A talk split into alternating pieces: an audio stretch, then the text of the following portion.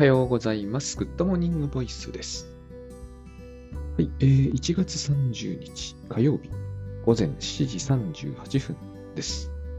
相変わらず寒くてですね、ま朝焼けが綺麗ぐらいなのがちょっと最近早起きする、なんちゅうんですかね、報酬かな。この報酬という言葉を今日は、えー、何ですか、えー、メインテーマにしてお届けしたいと思うわけですが、あの、J 松崎さんとですね、今絶賛参考中と年功とも言ったりしますが、えー明日が締め切りの年功に今日、えーまあ、倉園さんのグッドバイブスでいう、すべて力を上げてですね、なんとか今日中にす、このすべて力っていうのは文字通りに近く、あの、まあ文字通りではないんだけど、えー私だけではなくて、もう関係者全員ぐらいな勢いで、明日には何とかしなければならないので、えっ、と、まあ、明日入校ということですね。で、えーこの本がですね、あの、発売前重版とは少し違うんですけど、発売前に、えー初版の、えーなんていうんですかね、部数増が決定いたしまして、この2つを分ける理由は何なのか、僕ちょっと内的な、内内部事情はわからないんですけれどもね、あのーおかげさんはね、えー1500部が、あの増やしていただけることになりました。まあ私たちにとっては、まあ、発売中前重版とほぼ同じ意味になるんで、えー、とそう言って差し支えない気もするんですけど、対外的にはこれ言うのは、えー、と初版、えー部数増というらしいです。おかげさまでありがとうございます。まあこれはあ Amazon 予約が入ったということが大きかったんだろうと思います。で、えっ、と、まあ今ね、紙の本は、えーとことん下がってきているみたいなんで、これはあれですね、コロナ後期、コロナ後、なんちゅうの、コロナ公共っていうんですか、えっ、と、紙の本に関しては伸びたんですよ、一般的に。えーそれは理由は割と明瞭ででして、他の娯楽がどんどん閉じちゃったからというのが、まあ紙の本屋さんはね、喋らないですしね、えーそれほどこう、なんていうのかな、人が それこそこう密になる理由もないので、まあ、割と空いてるところが多く、そこにこう、まあ、あの、時間ができちゃった人が、えー向かって、紙の本が伸びるという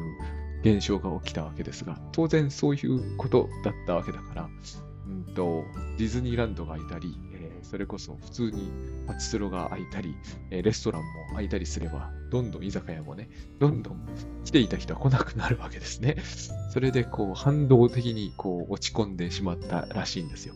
まあ加えて今はその紙等も高いんですよね。えーこれはもういわゆる、えーと物価高の流れをもろに受けて本そのものが値が上がってきてしまっております。の関係上やっぱり電子にこう人々が流れて非常にこう分かりやすいですよね、ある意味ね。えっ、と、何が理由とか原因とか言ってる場合ではなくてですね、まあ、あの、その、私なんかの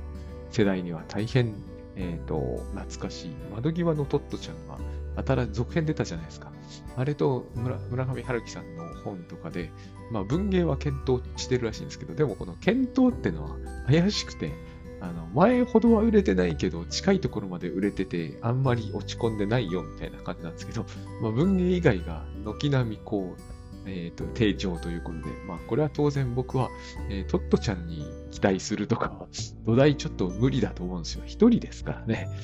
あの、それで全てを賄おうっていうのは、おおおおむね無理だと思うんで、まあ、しょうがないかなとは思いますね。紙高くなっているというのは、紙だけ高くなってるわけじゃないですからね。例えば私は先日見たんですけど、えーミニトマトとかやたら高くなってるし、えっ、と、肉とかも高くなってますよね。だからこれは、あの、輸送量とかが上がってるんだと思いますし、紙の本ってのは運ばなければなりませんから、これも結構馬鹿にならないと思うんですよ。全国に配本していくという一冊一冊も重いしね。これは高くなると思いますね、やっぱりね。はい。まあ、そんなこんなで、えっ、と、中で割と堅堅調ということで大変ありがたいと思います。はい。そその本の、つまり先送りゼロというタイトルですが、無論 J. 松崎さんと私の共著ですから、えー、随所にタスクシュートというか、まあ、えー、なんていうんですかね、うん、隠れてはいませんけれども、えっ、ー、と、サブ、本題が、タイトルは先送りゼロですけれども、えー、その手法はタスクシュートということになる本。そういう、うん、本です。で、えー、久しぶりに、本当に久しぶりに、このタスクシュートと、えー、アメリカの心理学、特に行動科学の話をちょっと交えてしてみたいんですけどね。えっ、ー、と、行動科学って基本的には、あの、報酬で習慣を、えー、形成すると。もうこの軸だけでも本実は一冊書けるんですよ。私書きました。えー、やめられなくなる小さな習慣という本を、あのー、なんだ、あそこ、ソーテック社さんから出させていただいたんですが、この時私はほとんど行動科学の話を、えー、習慣に置き換えるというテーマだけで書きました。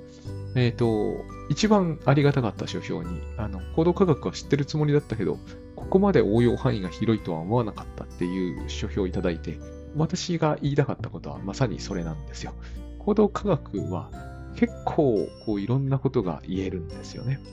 で、基本的には報酬。つまり、まあ、あれですよ。えー、子供に昔私はこれはすごい劇的というか、まあ、ある意味鮮やかな手法だなと思って、あんまりみんなが褒めなかったし、まあ、いろんな意見が出るのは当然だと思ったんですけど、何しろ金のシールを量産する学校の先生が言いましてね、小学校3年の時の、えっ、ー、と、菅生先生というね、人名出しちゃってますけど、まあ、そういう先生で、えっ、ー、と、とにかく金のシールを使うんですよ。もう漢字のテストでも、え、笛の練習でも何でもかんでもこう金のシールを使うんだけど、これで伸びるんですよね。結構目に見えて子供たちは小学3年生ぐらいだと。いやー、鮮やかだなと僕は感心させられたんですけど、これが典型的な行動科学の、しかも性の報酬と呼ばれる。ここがすごく大事です。性の教科書。制度って言ってる時に、あ気持ちいいんだなとか、そういう簡単にそういうのをイメージされてしまうんですけど、そうではなくて、せーのというのはこの場合与えるという意味ですね。ポジティブリインフォースメントの略なんですが、性の教科書というわけです。で、性の教科書に対して負の教科書というのは、なんか気持ちが悪い報酬とかなのかと思ってしまう人もいるらしいるらしいんですけど、そうではなくて、これは取り除く報酬ですね。嫌なことが取り除かれるのは気持ちがいいから繰り返すという意味です。えっ、ー、と、これをネガティブリインフォースメントって言って、これアメリカ人でもこのネガティブを文字通りネガティブなものだと訳して、よくわかんなくなっちゃう人がいるらしいんですけど、あの、なんかちょっと不愉快な報酬とかそういう意味ではないです。不愉快なものは報酬にはならないと行動科学では考えます。つまりこれは取り除かれる報酬です。なんだろうな、うんとまあ、例えば痛み止めとかの薬が癖になるじゃないですか。これは痛みを取り除くというのが報酬になるわけですね。あの、かゆみ止める、あの、無比ですよ、無比。あの、かゆみに無比。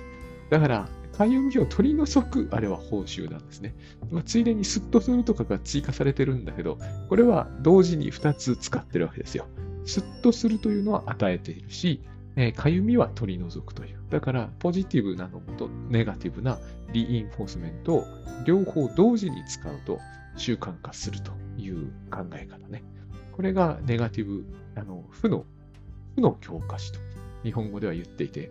わかりやすいとは言えない。で、これはね、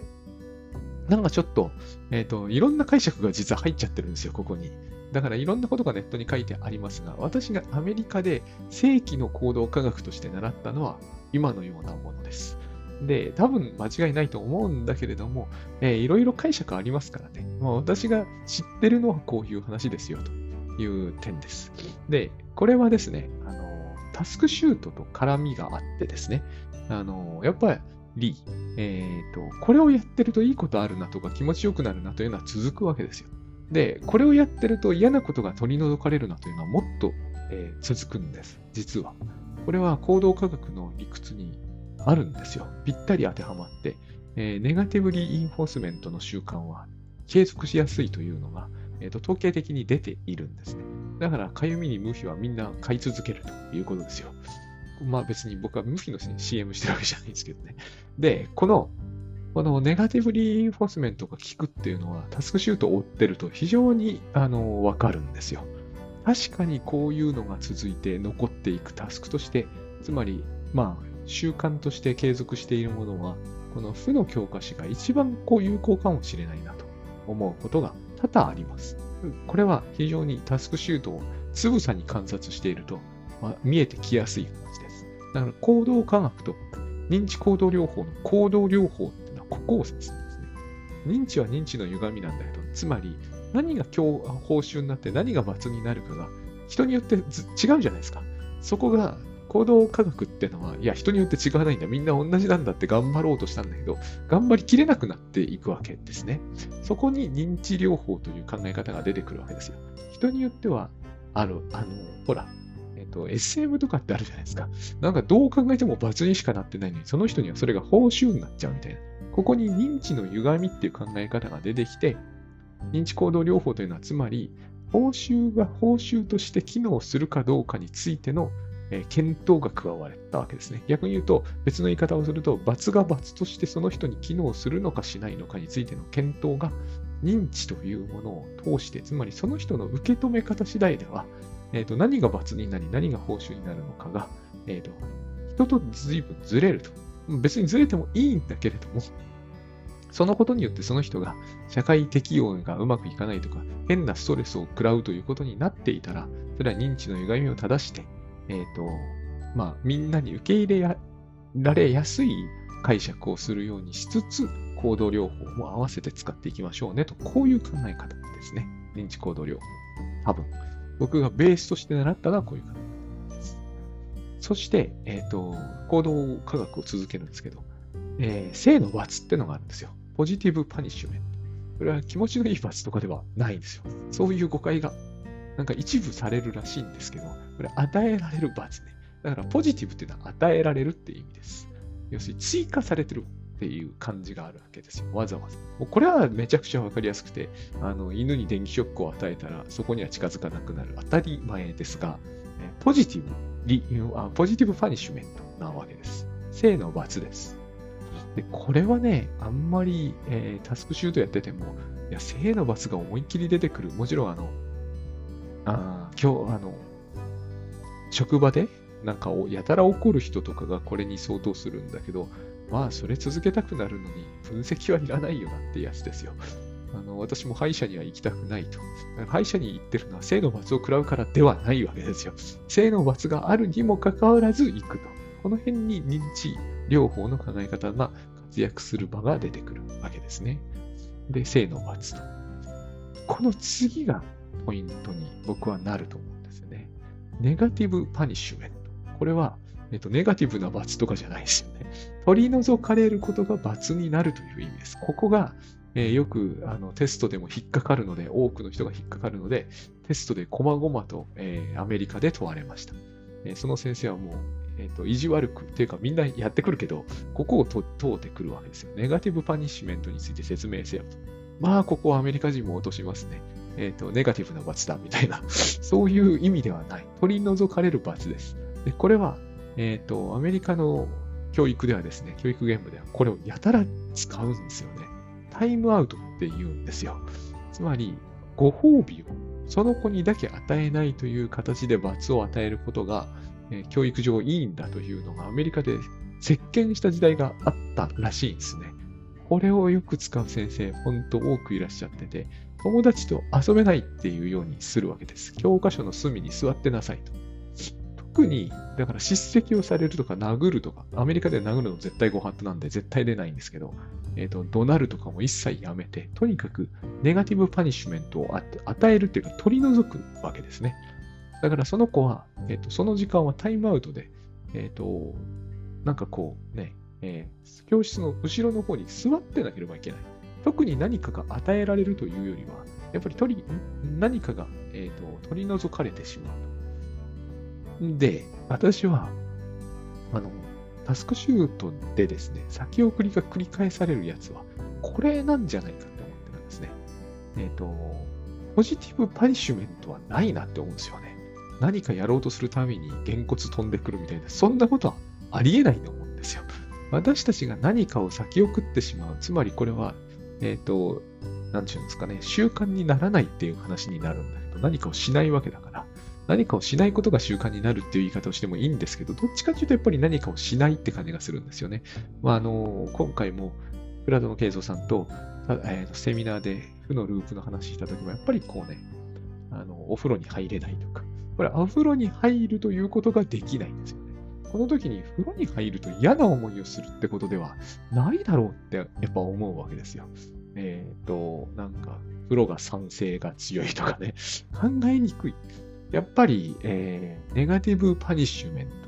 何かがこう手に入らないというか、何かが取り除かれていく罰というものを意識するんじゃないかなと思うんですよね。で、ここって行動科学の領域でありながらも、えっ、ー、と、実際はいろんなことが考えつきにくいんですよ。そういうテストも出るんですね。なんか、 positive punishment 考えなさい。めちゃくちゃわかりやすいじゃないですか。いや、もう、電気ショック、殴る、怒る、えっ、ー、と、水かけるみたいな。全部 negative punishment ですよね。ああ、違う。 Positive punishment。で、 negative punishment 考えなさいってなると、途端にタイムアウト以外何も出てこなくなる、なりやすいわけですよ。手が込みますよね、この種の罰って。でも、この種の罰を使って意識しないとですね、えー、それこそ本当のことはわからないなって感じがするんですよ。で、あの、これは、まあ、J 松崎さんの発案と考えていいと思うんですけど、今回の先送りゼロの大テーマでもあり、100日チャレンジのテーマでもあるんですけど、1分だけ取り組みましょうと。あれ、何を言っているのかというとですね、時間がないという理由を、えっ、ー、と、消去法で消して、消しにかかってるんですよ。人は言うじゃないですか。いや、時間がかかるやつはタスク手掛けられないんですよ、みたいな。時間がかかりすぎるから先送りするんですよっていう。これを言わせないために、1分だけやりましょうって言うんですよ。こうなってもなお1分、あ、その1分できませんでしたって言ったとき、時間がなかったっていう理由はおかしいわけですね。いや、時間は1分ならあるだろうって話になっちゃうわけですよ。同じようなことをマーク・フォースターって人がマニアナの法則で言ってましたけど、ファーストタスクで5分手掛けろと。で、5分がないってやつはいないだろ。アメリカ大統領だって5分ならあるだろうっていう話で、えっ、ー、と、忙しいからという理由を、えっ、ー、と、使えなくするためにこれ言ってる面が強いんですね。忙しいという理由は理由にならないんですよ。1分間着手法であればね。だから、えっ、ー、と、先送りゼロではこの1分ということをうるさく言うわけですね。これより下の単位はタスクシュートにないので、えっ、ー、と、記載できませんから30秒とかは。1分というのはもう最低ラインなわけです。で、1分追加したところで、えー、終了予定時刻は1分しか増えないから、体体制に影響を絶対できないわけですよ。なのに毎日やらないというのは、これは時間がないことは理由ではないと。で、次に、大変だからですっていうのもあるじゃないですか。やもう税務、えっ、ー、と、確定申告のやつ大変でっていう、でも1分しかやらないのに大変っていう理由は使えなくなるわけですよ。だから大変も時間がないも両方打ち消せる理由として1分着手っていうのを考案したんですね、J さんが。で、これでもなお先送りするだろうと我々は考えるわけですね。1分着手って言ったって、その1分をしないよねと。なんででしょうという理由が出てこなくなる。ここが大事なんですね。我々は本当のことはわからない。これはまあ、倉園慶三さんのグッドバイブスだけど、本当の理由なんかわからない。それが大事ってことなんですよ。で、行動科学でわかるようなのは非常にわかりやすいので、いや、性の報酬があるからやる。やりますよ。そりゃお金がもらえるからやるとかね。めちゃくちゃわかりやすい。で、負の報酬があるからやる。まあ、これはかゆみに無比だから無比つけるってやつで、これもわかりやすい。本当のことは本当はわかんないんだけど、それでも大体これが本当だろうとみんな思ってやってるわけですね。で、性の罰があるやつはやらない。まあ、これはやんないですよね。だからみんな歯医者には行きたくない。痛い目に遭うから行きたくないわけです。会社にも嫌な、えパワハラの上司がいるから行きたくないとか、全部性の罰なわけです。ここまでは分かりやすいんですね。分かりにくいのは負の罰なんですよ。なんでだかよくわからないんだけどやりたくない。多分それは、ここから僕は、え、ー、と、精神分析の領域に移るんだと思ってるんです。だから、行動科学のうちの 4, 4証言でこれ分けるわけですね。アメリカらしい。えー、図式化しやすい。これ人気が出るわけですね。え、ー、と、正と負に分ける。えっ、と、報酬と罰に分ける。つまり、えネガティブとポジティブに分け、 reinforcement と punishment に分けるわけですよ。そうすると、一番わけわかんないのが negative reinfor あ、 negative punishment なわけですね。ここは、私は精神分析の領域に移るべきだと思うんですよ。認知療法の方に移るっていうんでもいいんでしょうけれども、僕はやっぱり無意識って話に持っていきたい。認知の歪みっていうのは無意識っていうのとやっぱり近いところがあると思うんですよね。そして無意識の方がはるかに、えっ、ー、と、ラディカルと言いますか、はっきり物事をさせている面があると思うんですよ。認知の歪みっていうのは、え、ー、と、いろんな説明をそこに、まあ結局無意識もそうなんだけど、認知が歪んでるって本人気づいてないじゃないですか。で、それを勝手に人が指摘するっていうのは、まあそこで議論の余地が出てくるんですけどね、指摘してもいいよね、それだったらっていう場面もありますよね。だから、え、ー、と、意識上での、えーと、カウンセリングっていうので、まあ今そっちが主流ですが、えー、やっていくのがどちらかというと認知療法。で、お互いそれわかんないよねと無意識なんでね。わかんないから、えっ、ー、と、頑張って探っていこうねというと精神分析的になっていくわけですね。で、わかんないから探っていく方は、手間も時間もかかるし、ゴールもはっきりしない。つまり現代的ではないわけですよ。アセスメントもしにくい。だってお互いがわかんないって言ってるものの、えーと、結論を最初に出すっていうのはおかしいじゃないですか。認知療法だったらそういうことはまあしなくて済むのかもしれませんね。行動療法だったら絶対それはしなくて済む。え、こういう行動ができるようになりましょう。それをゴールにしましょうってはっきり先に言うことができますからね。で、一見したところタスクシュートなんてものは、えー、まさにはっきりさせると思われると思うんですけど、僕らはそうは考えないわけですよ。僕らはね、僕は少なくとも考えないし、J さんも考えてない。つまり1分着手した結果どうなるかはよくわかりませんみたいなところにあるんですよね。そうは言わないけれども、結局アセスメントをはっきりさせるという行動的な、行動科学的な考え方と、えっ、ー、と、いかにも相性がいいようで、意外とそうでもないのが、えっ、ー、と、僕は割と最近の、えー、グッドバイブスの仕事術というふうにあの歌ってますから、そういう意味では最近の仕事術にはこういう線が、こういう勢力というのかな、こういう考え方が入ってきたと思うんです。最最終的なところとか、次に行くべきところとか、えっ、ー、と、目指してるところがどこかとかは、実はよく分かってないんじゃないかと。少なくとも、えっ、ー、と、そんなに具体的な話じゃないんじゃないかっていうことです。まあ、グッドバイブスでは平安、えっ、ー、と、愛とか、そういうことになるけど、これは決して具体的ではないですよね。具体的な行動を指していないし、えっ、と、具体的にどういうことができる人になるとかいう話とも違うと思うんですね。とってもこう、えっ、ー、と、なんて言うんですかね、大きめな目標っていう感じがしますよね。タスクシュートはそういうのを歌うわけでもないですけれども、全体として何かが良くなるって感じを、えーと、目指しているというか、向いている感じがするんですよ。でも、やることは1分着手なのであって、えーと、それを5日や6日続けたところでですね、え、ー、と、たちまち何かがはっきり目に見えて変わっていく。変わっていくと僕は思うんですけれども、変わっていくという、え、ー、と、保証を出すことはできないんですよね。そういう意味では、えっ、ー、と、少なくとも行動主義的ではないと僕は思うんです。まあ、それが精神分析的と言えるかどうかわかんないですけど、ただ、繰り返しよく理解、理由もなく、えー、先を食ってしまう。しかもそれをやろうとしているということであるならば、えー、そこは僕は無意識っていうものを、えーと、検討の、検討に上げた方がいいと思うんですね。えっ、ー、と、認知バイアスではなくて、ここにネガティブアニッシュメントが潜んでいると。まあ、倉園さんなら最近はっきり罪悪感と怒りっておっしゃるんだけど、えっ、ー、と、パッとそれが何であるか、どこに怒ってるのかとか、何に罪の意識を持ってるのかが、少なくとも人に指摘されないと分かりにくい。ここの他人が介在しなければならないっていうところに、え、ー、と、僕は非常にこう、カウンセリング的な要素を嗅ぎつけてしまうわけですね。タスクシュート眺めてるだけでは、本人にはそんなに簡単には見えてこないんじゃないかと思うわけです。ここに無意識の罰と、要するにそういうことを僕が言いたいわけですよ。無意識の罰と。で、ネガティブ、つまり取り除かれるって何なんだっていう話ですよね。取り除かれるって何かがないってことです。まあ僕はここでもう一足飛びに結論を、これはつまり本当は個別に、えー、よくヒアリングをして、その人にとって何がどうなってるのかを伺わないと。だから簡単なことのようで全然簡単じゃないんですけれども、まあ結論を一般論として言うならば、これは皆さんには当てはまらないと思いますが、え、ー、と、私にはしばしば当てはまる、話として、母親ってことになるわけですよ。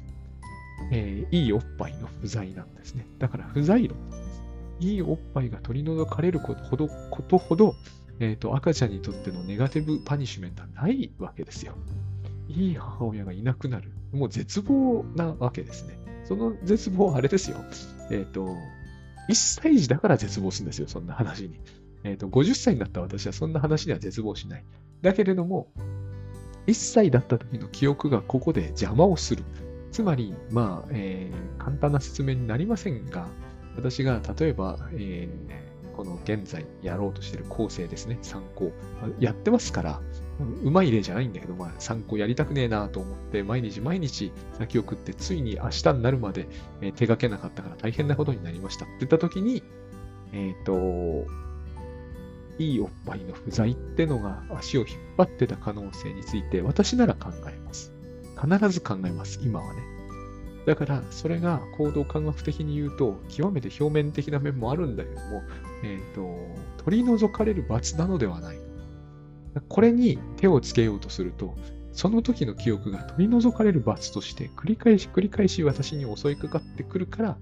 いとも簡単にやれそうなことが全然できないんじゃないかっていう、えー、検討のつけ方をするわけですよ。もちろんこれはわかんないですよ。えー、もしかすると、えっ、ー、と、むしろもっとエリプス的なね、えっ、と、お父さんが厳しいっていう話なのかもしれない。その可能性も十分あります。で、このお父さんが厳しいみたいになってくると、これは結構性のバスみたいな、与えられるバスみたいな雰囲気あるんだけど、やっぱ違うんですよね。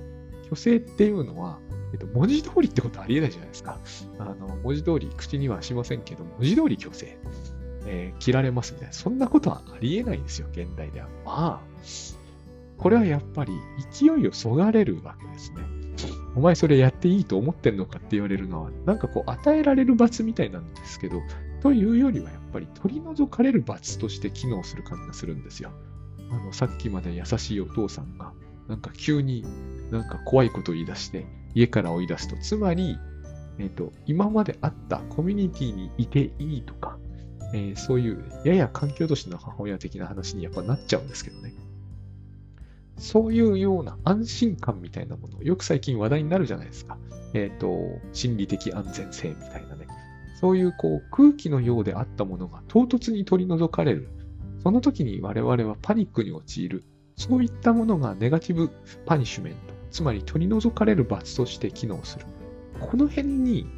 あの、毎日掃除ができないとか、そういった話が関係してくるんではないかと。で、ついでに言うならば僕は、これこそが、えっ、ー、と、布団から出られない。僕はあれ、起きられないという表現よりも、正確だと思うんですよね。布団から出られないと言った方が。布団が取り除かれる罰っていう感じがするんですよ。そこは居心地のいい、こう、ぬくぬくして入れられる空間みたいな。やっぱり僕はそこがですね、えっ、ー、と、なんつうんですかね、子宮っていうイメージの方が、えっ、ー、と、近いなって感じがするんですよね。なんかこう、飴玉をあげるから勉強しなさいみたいな、その飴玉を取られてしまうから、えっ、ー、と、やりたくありませんみたいな、そういう、えっ、ー、と、あまりにも単純な、何でしょうですかね、個体としての生き物っていう部分もあると思うんだけど、もっとこう我々はここに包まれていたいとか、えっ、ー、と、こっから寒いところに押し出されたくないとか、えっ、と、そういう方が当然切実に響くだろうなと。そして、そういうことが切実に響いてた時代は全ての人が経験してきたよねと。こういうふうに、えっ、ー、と、それがなぜ罰になり、それがなぜ報酬になるのかの、えっ、と、原点みたいなところまで、あの、検討していかないとですね、飴は美味しいから報酬になりますみたいな、そういう、えっ、ー、と、なんかこう、そこの説明が全くないっていうのは、やっぱりもう一つ物足りないんじゃないかと。あの、さっきも言った通り、小学校3年生だった時の先生がね、やった、このポジティブ、えー、つまり性の教科書は大変鮮やかでした。一斉に子供たちがまともに笛が吹けるようになる。こいつ絶対笛吹けるようにならねえよみたいな人まで吹けるようになっちゃう。そういう、えーと、目に見える分かりやすい効果も出すときは出すんですよ。だから行動科学っていうのは馬鹿にならないって私は思うんだけど、一方でこれは、えっ、ー、と、やっぱりその、かなり複雑になってきて、例えばすごく反抗的な子供みたいになった時には、やっぱりこれは機能しない部分があるわけですよね。まあ、しょうがないんですよ、これは。えっ、ー、と、そこまで単純には人は動けないっていうところが、ここを単純に動ける人は、もともと、えっ、と、社会とのやりとりが、えっ、と、に、それほど嫌だと思ってないからできるわけですよね。えっ、と、僕もそうでしたけど、一部の生徒はやっぱ分かりきった話だとは思ってるわけですよ。金のシールなんか欲しいわけじゃないわけですね。金のシールなんか欲しいわけじゃないけど、先生に付き合ってあげようって思ってやってる子も結構いるってことですよ。でもこれらの子は、要するに健全なわけですよ。言い方によ、言い方にもよるとは思うんだけれど。で、あの、このクラスは本当にみんな笛とかもうまいし、あの、漢字もよく勉強してるよねって、えっ、ー、と、素直に感心する人もいれば、やっぱりうちの親もそうだったけど、うちの親の友達とかもみんな、あのやり方ちょっとね、みたいなことを陰口で叩く人も出てくるわけですよ。この方法を思いっきり適用しているとですね。まあ、先生もそれを言われてることは100も承知で、そうは言っても、えっ、ー、と、うまくいくやり方なんだから、えっ、ー、と、これ採用させてよってところだと思うんですよね。クラス運営って簡単じゃないですか。あの時代は結構強権的なところがあったんで、今の要するにこう、学級崩壊みたいなのはほとんどなかったっていうか、ほぼ聞いたことがなかったんですよね。うちの学校はすごく多くて、えっ、ー、と、1学年7クラスっていう時代もあったぐらいなんですけど、しかも1クラス50人という、今じゃ考えられないある種劣悪な環境でも結構きちっと運営されてたんですよ。でもそこは、えっ、ー、と、それはもうひどいもんだったっていう学クラスもあって、まあこの金のシールは、あの、理想的とは言えないかもしれないけど、悪くはないよねというのが一般的な批評だったわけですね。もうそりゃあれですよね。クラスの慶三さんもあの本に書かれてましたけど、えっ、ー、と、うちなんか小学校ですからね、まだ2、3年とかなのに、もうほほぼ殴る蹴るってやってたみたいな先生もいて、あれはもうどう考えても、あの先生も結局その後、いろんなことがあって違う学校に行かされちゃったんですけど、この辺がちょっと陰湿なところあったんですよね。まあ、子供怪我してましたからね、やっぱりね。これよりは金のシビルの方がいいでしょうっていうのは、当然子供たちの方がむしろ切実に思ってたところなんですよね。いや、なんか体中ミミズバレとかにさせられたんじゃたまったもんじゃないよねという、所詮笛吹けないとか、笛なくしたとか、笛なくしたとか、その殴る蹴るの先生のところで言ったらもう大変なことになりました。まあ、そんなわけですよ。これがつまり行動科学の世界なんだと思うんですね。で、大人は、まして現代の大人は、こんなんではとてもやってられないので、あの、金のシールじゃ多分、会社に行って一生懸命営業しようって思う人はごく少数になってしまうでしょうし、だからといって殴る蹴るなんてわけには当然行くはずもないので、えっ、ー、と、我々の世界で起きてることっていうのは、もう性の報酬はお金まあ、えっ、ー、と、賞賛、あるいは心理的安全性と、まあ、かなり限られてくるわけですね。で、問題なのはそっちじゃなくて、そっちはほぼ問題にならないと。なんだかんだみんなそれで動くわけですから。そっちじゃなくて、ネガティブパニッシュメントの方。何かが不足する罰っていうやつですね。えっ、ー、と、まあ、例えて言うならば、えーまあ、これもやっぱり心理的安全性みたいなものだと思うし、あの、それこそちょっと前にもものすごく流行った、えっ、ー、と、今どうなのかな、え、承認欲求ですよね。僕はあれはやっぱり、いい母親の不在っていう文脈の方がはるかにわかりやすいと思うんだけど、えー、承認欲求と人は言う。つまりそれは承認の不在ですよね。承認欲求が満たされましたって話が、えーと、メインで Twitter なり X なりに出回ってるの僕はほぼ見たことがない。承認欲求の不足っていう文脈ばっかりに見えるんですよ。だ承認してくれってことですよね。承認が不在だと。この承認がでも不在なのか、承認が満たされてるのかっていうのは、えっ、ー、と、すっくその人の主観に左右されるんですよ。その人その人の受け止め方なんです。僕は承認欲求などというのは完全に満たされてる気がするんだけど、これは結局僕の認識なんですよ。で、ここで、えーと、行動療法の限界がやってくるわけですね。いや、あなた承認されてるじゃないですかと。例えば、あなたの本10万部も売れてるじゃないですかって言っても、その人は、いや、もう全然ダメですみたいな、平気で言う人もいるわけじゃないですか。ここで、えっ、ー、と、いや、これ、承認されてるのに、どうしてこの人にとってこれを報酬として機能ちゃんとしないんだろうと、行動科学は考えても、まあ、無理なわけですよ、結局。それは行動科学というのは目に見えないものは基本は使わないという出発点で大成功を収めているんで、承認というのは実質目に見えない、特に不足をしている場合は、えーと、そしてその人が不足をしていると言っている、そして、えーと、例えば10万部も出たのに次の本は書けなくなりましたみたいな場合、行動科学的な説明はすっごい複雑になった挙句、いまいちよくわからないと、まあ、えー、素人は感じてしまう。まあ、この辺にやっぱり素人を説得できない専門というのは、そこで限界を迎えていると、なんとなく思われてしまうところがありますから、まあいろんな意味で無理はあるんですよね、あれは。物で釣るって考え方に近いところありますからね。で、えっ、ー、と、認知のバイアスっていう考え方が出たわけですね。いや、その、この人は10万部も売れたり、みんなからえー、称賛されて拍手喝采を浴びているのに、いや、みんな本当は、えー、私の本を蔑んでるに違いない。これは認知が歪んでるよね、ということです。まあ、歪んでるって言われればそうかもしれない。ただ、えっ、ー、と、この議論には最初から、あの反論は、批判はありました。つまり、認知が歪んでるっていうからには、正しい認知っていうのをお前はしてるんだろうなっていう反論を受けるわけですよ。10万部売れてるんだから喜ばなければいけないという法はないわけで、えっと、みんなが拍手しているんだから、内心で、えっと、腹黒く蔑まれていると思ってはいけないとか、思うのは歪んでると言い切れる根拠は何なんだっていう話は最初からありました。当然そういう話になるわけです。だって行動療法というのはそういうのをある意味全てカットしてうまくいった考え方なんで、心の中とかを読まないわけですよ。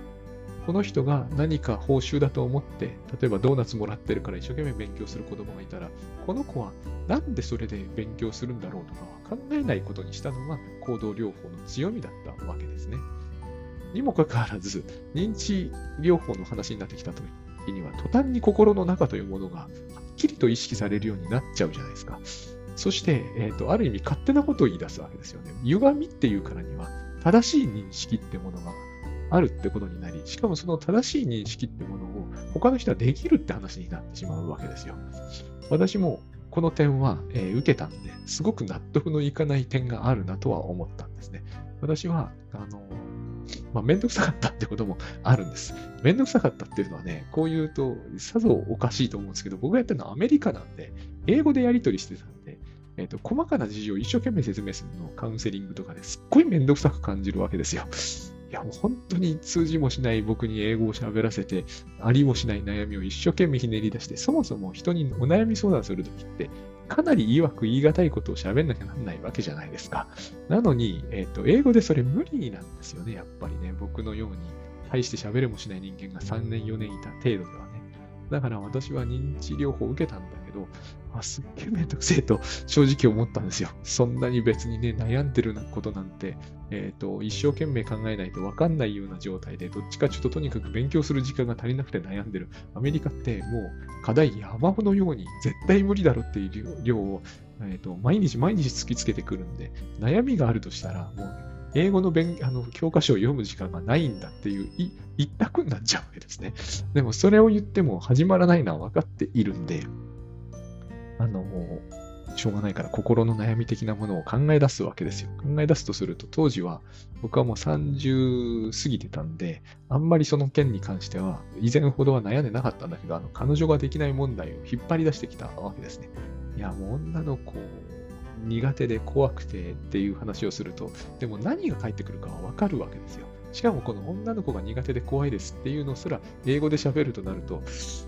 と、苦手は、みたいな感じになってしまうわけね。3年もいてもそんなもんなんですよ。まあ、怖いは、でもこの場合、スケアリーとかおかしくないかな、みたいな。結局、えっ、ー、と、そこで悩んでるわけ、本当はね。これは認知行動療法の対象じゃないだろうなと思ったんで、あの、ガールフレンドがですね、えっと、英語ではこれは、みたいな辞書を引きながら、えっと、喋っていて、で、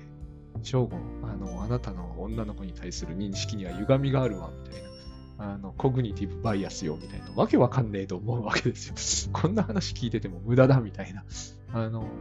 それはあるに決まっているわけですよ。私はあるのは分かってるわけだから。だから、その、これが振るっててですね、えっ、ー、と、カフェテリアがあるわけですね。まあ、アメリカの大学なんで、カフェテリアって行って、その、気になる女の子に話をしなさいみたいな。そうしてあなたのこの認識通りに相手が振る舞うかどうかを見てみましょうみたいな。これがまさに認知行動療法なんですよ。いや、そんなんじゃないよって、今の日本のカウンセラーの方は思うかもしれない。もっとはるかに洗練されてるということだと思うんですけど、僕が受けたのは2000年代のアメリカの片田舎の大学だったという前提ですね。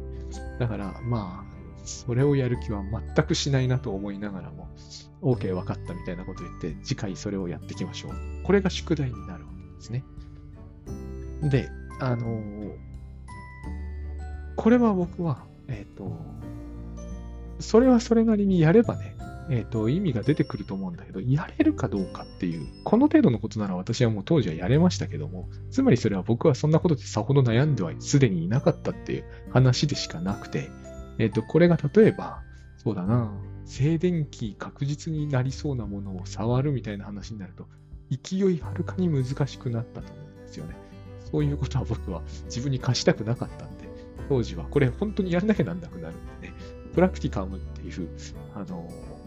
授業で最終の方なんですよね。4年目になってたんで、卒業に直結するような授業だったんで、本当にそんなものをやってる場合じゃないっていうか、本当にやってる場合じゃなかったんで、あの、もっと深刻な話になっていればですね、えー、これは、気はしなくはないんだけど、今度はできないって問題が、ここでできないのはなぜかっていうのを詰めていくのが、認知行動療法のポイントなんですよ。だから掃除が毎日できないんならもう掃除をしてみましょう。掃除をしてみましょう。こう考えてみましょう。ああ考えてみましょう。例えば、こう、氷がちょっと苦手でって本当にあなたが埃が苦手なのかを見てみようみたいな話が始まるわけですよ。いろんな形で始まる。で結局僕はそれは精神分析とは変わらなくないかなっていうふうに思うところは多分に当時もありました。当時僕は精神分析はほぼ分かってなかった上に、全部英語で説明されちゃってるんで、一層分からなかったわけですよ。いいおっぱいとか英語で書かれても分かんないですよ。はっきり言って。スプリッティングとか、メラニー・クラインの項目で出てきてましたけれども、分かんなかったです。当時は何も分かんなかったに等しいけど、それでもこういう掘り方を結局詰めていくと、バイアスって無意識から来るからバイアスなわけじゃないですか。えっ、ー、と、女の子が怖いっていうのだって、母親が怖いっていうのの投影みたいな話をしては、なんでいけないんだって気がしてくるわけですね。だから、取り除かれる罰っていうものはですね、やっぱり何かが不在、あるいは何かの、何かを与えられるように、つまり罰を与えられるように使われるとかね、一見思う場合だと思うとしてもですね、やっぱり何かがえー、そこに不足している感じというもの、そしてその不足というものがつまり不在、不在というものが自分にとっては、えー、失望から絶望へと移っていくっていう、そういう一連の、えーと、心の流れを体験したくないがために、それに手を出さない。っていう話なんじゃないかなと、今は思うんですね。だからタスクシュートでも、ここに来るのは、一見したところタスクシュートと精神分析って、あまりにも無関係な感じがされるかもしれないんですけど、そうではないと思うんですよね。この際、これはタスクシュートでなくても全然いいんですよ。タスクシュートを途中に介在させるのは、理由なくこれができないっていうのを、えーと、自覚するためなんですね。少なくともわかあの自分に意識できる理由はここにはない。1分だけ、えーと掃除をすることが、毎日掃除をしたくてしなきゃいけないと思ってるのに、1分だけ掃除をするっていうこと。ここにあの散らかっている服を一つかあのかけるってことすらやりたくない、できないっていうことであればですね、ここを怠惰とか言ってもダメなんじゃないかなって感じがするんですよね。それは怠惰ではないと思うんですよ。すっごく山積みになってる書類を、あるいはこう、なんだろうな、えっ、ー、と、当然やるべき住民票の何とかを出さないっていうのは少々怠惰で説明してもいいと思うんですよね。めんどくさいんだから。でも1分だけっていう限定をつけて、えっ、と、もうそれでは成果が出ないからっていう話も出てくると思うんですけど、ジェームス崎さん見ていると、1分だけやってるうちに彼は成果を出しているわけですよ。ドイツにまで行って、起業して、えーと、僕なんかには到底真似できないことをやってるわけですね。株式会社作って、人を雇って、それらの人たちは給料もらってるわけですから、僕だってそうです。彼から給料もらってるようなもんですよ。生活の面倒まで見て、あんなところまで行っちゃうのを見て、1分だけやってたんでは成果出ないでしょって簡単に言うもんじゃない気がするんですね。成果は出る。1分やるので時間は失わない。そうやることによって疲れもさほ全然しない。それでもやりたくない。ここには、えっ、ー、と、わかる理由は何もないってことなんですよね。これをやらないだけの、えっ、ー、と、明快で自分にとって十分説得力のある説明なんてないんですよ。つまり、意識できないんですよ。だから無意識なんだと思うんですね。そこに昔、昔っていうのはつまり記憶ってことですね。記憶がきっと介在している。それをやろうとしたときに屈辱を与えられて惨めな思いをしている小さかった頃の自分みたいなものがいた。とすると、そういう屈辱を与えた人って誰なんだ。こういうところに、まあ、お前またそれだなと言われるでしょうし、フロイトもそればっかりだなってさぞ言われたと思うんですけど、屈辱を与えたお父さんがいたんじゃないかとか、僕がいたって話ではないですよ。いたんじゃないかと。お父さんが屈辱を与えたんじゃないんでしょうかと考えてみるってことですよ。だから私はカフェテリアに行って、えー、アメリカの、えーと、ちょっと気になる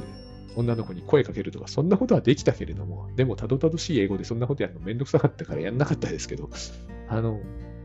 その時に考え、思い出す屈辱ってのが、一番最初の記憶ね、一番最初の記憶は、2歳の頃まとわりつこうとしている若いうちの母親に、うるさいね、あんたって言われた、そういう屈辱だったとしても、不思議はないじゃないですか。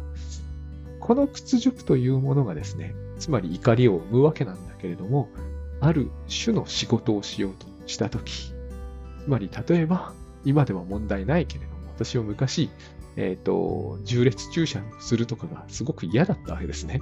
重列駐車をするのがすごく嫌だということは、重列駐車をしなければいけないような、え、ー、と、建物とかに行こうとすると、必ず重列じゃない駐車で行けるようなところに置き換えていたわけです。こういうのを精神分析では、えっ、ー、と、リプレイスメントって言ったり、置き換えと言ったりする。これはまあ、本当に置き換えはそれでいいのかって話もあるかもしれないけど、僕は置き換えってそういうことだと思うんですよね。知らず知らずのうちに重列駐車をする建物というものには一切近づかないっていうことを開始する。なぜならば、えっ、ー、と、連れさん、お連れさんに、の前で恥ずかしい思いをしたくないから。でも、お前当時付き合っていた人間が本当に重列駐車に孫ついてることに対して、えっ、ー、と、嘲笑したかって言われると、おそらくそんなことはない。というか、その時、そもそもお前付き合えてたのかというと、そんなことすらない。つまりこれは、誰かに昔与えられた屈辱がそもそも問題だった。で、これで思い出しやすいのは、例えば小学校時代にサッカー仲間が、えっ、ー、と、僕が透かして、えっ、ー、と、嘲笑されたような屈辱なんだけど、そんなんではないんですよね。そんなんは悔しいかもしれないけど、全然なんとでもなるんですよ。僕の感覚の中では。でも、1歳半の頃の僕が母に屈辱を与えられたら、そんなでは済まなかったろうなっていうふうに想像してみると、そういう記憶のようなものが、まあ、蘇ってくるんですね、結局。で、蘇ってきて、きたとしてもですね、いや、それ本当ですかと本当にこんなことあったんですかと証拠を出してくださいって言われると、そりゃ無理ですよね。絶対無理だ。証拠は出ない。ここに精神分析的な力道のすごいややこしくて弱弱みになってしまう現代ではところがありますね。でも僕の中ではこの説明が釈然とする。それを今度認知行動療法の一種みたいに考えてあなたのバイアスはここに理由があるんですねって言われるんだったらまあまあ、えー、納得がいかないわけではないです。この多分屈辱感がゼロになればえっ、ー、と、あの、私が大学生だった時代にあったほど、えっ、ー、と、女の子が怖いとかそういうことはなかったと思うんですよ。で、そういうものがなかったんならば、重列注射を必要とするような病院には行かないみたいな、そういう選択もおそらく決してすることはなかった。当時していても気づきもしなかったんで、結局わからないことなんだけれども、おそらくはなかっただろうなという話は言える。ここまで来て、1分着手はなぜできないんでしょうっていうのに対する答えは、えーと、意外と簡単には見つからないけど、見つけてしまえば、えー、そこでそんなに苦労することはなくなる。私は今、えー、5時半とかでね、真っ暗ですごく寒くても、布団パッと取り除けてすぐ起きることができるんだけど、これはつまり、え、布団から出られないのはなぜかってことを僕はよく知ってるからだと思ってるんです。それは寒いからとか暗いからとかではないんですよ。